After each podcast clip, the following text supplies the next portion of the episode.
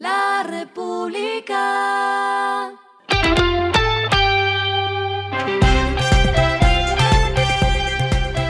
Al final de la jornada, esto es lo que debes saber sobre el comportamiento de los negocios, las finanzas y la economía. Las movidas de hoy fueron. Amadeus y Rappi cerraron un acuerdo para fortalecer las operaciones de las dos compañías. La finalidad de Rappi Travel con esta nueva alianza es incrementar sus niveles de conectividad e innovación en la oferta de vuelos, mientras que Amadeus apoyará el escalamiento de esta vertical de Rappi implementando otros servicios y funciones en la plataforma para que los 3 millones de usuarios de Rappi puedan administrar sus viajes y reservas de forma automatizada.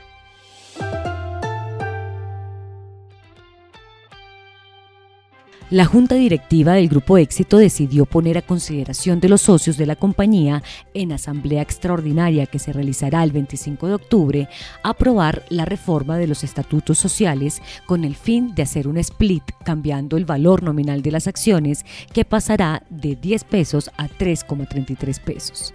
La operación habilita el proceso que ya se había anunciado que busca una reducción de capital con reembolso de aportes de GPA o compañía brasileña de distribución es decir, con esto GPA podría distribuir aproximadamente 83% del capital de éxito a sus más de 50.000 accionistas.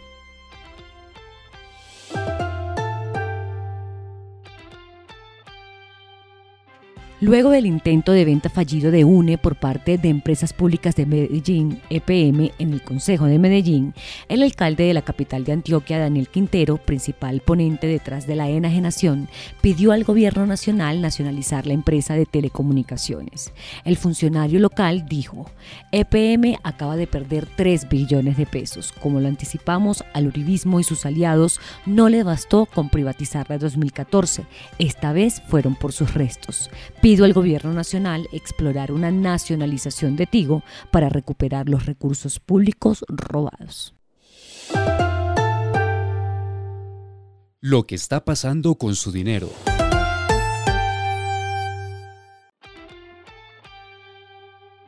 Si usted va a comprar dólares, hoy va a encontrar la TRM más cara de la historia a 4.627,61 pesos, después de que ayer la divisa subiera más de 78 pesos. Aunque la moneda estadounidense ha tomado fuerza en el mundo, lo cierto es que el peso colombiano se ha desvalorizado más que sus pares desde la segunda vuelta presidencial y está en el top 3 de las monedas emergentes que más caen desde esa fecha.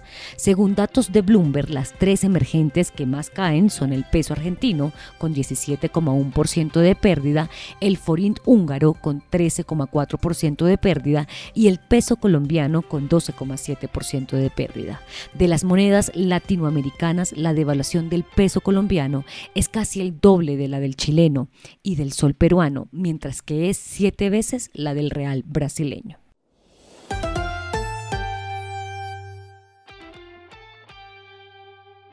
Los indicadores que debe tener en cuenta. El dólar cerró en 4.605,29 pesos, bajó 22,32 pesos. El euro cerró en 4.511,80 pesos, bajó 51,02 pesos. El petróleo se cotizó en 92,73 dólares el barril.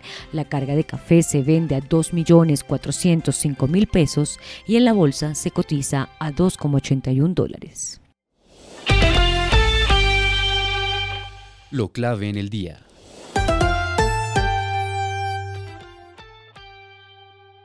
El ministro de Hacienda de Colombia, José Antonio Campo, dijo que el gobierno no propondrá controles de cambios ni impuestos a los ingresos de capital luego de que el peso se debilitara por la idea del presidente Gustavo Petro de un impuesto de remesas a capitales golondrina, que son aquellos que llegan a un país en el corto plazo y luego salen nuevamente.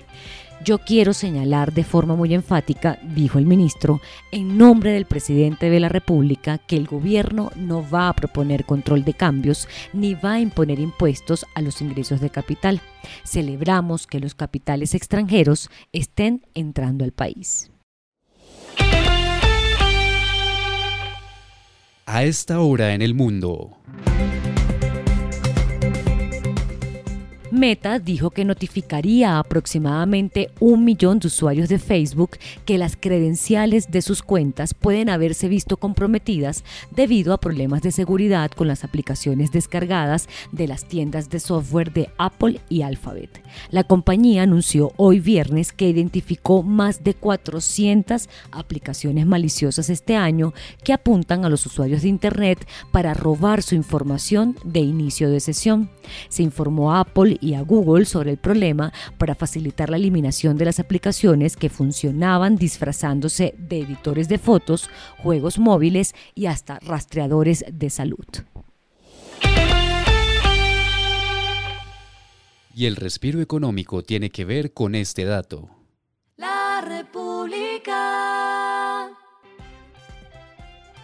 El creador de Megaland, Alejandro Villalobos, estuvo en Inside LR y aseguró que todo está listo para hacer la fiesta urbana más grande del país, la cual recibirá a más de 40.000 asistentes y tendrá a 29 artistas en tarima el 22 de octubre en el Parque Simón Bolívar. Aseguró que no descartan llevar este evento a otras ciudades principales del país. La República. Y finalizamos con el editorial de mañana, la bipolaridad del papel del gas en la transición. El gobierno no puede arremeter en contra de las nuevas exploraciones y explotaciones de gas y al mismo tiempo darle un papel clave o protagónico en la transición energética. Esto fue Regresando a casa con Vanessa Pérez.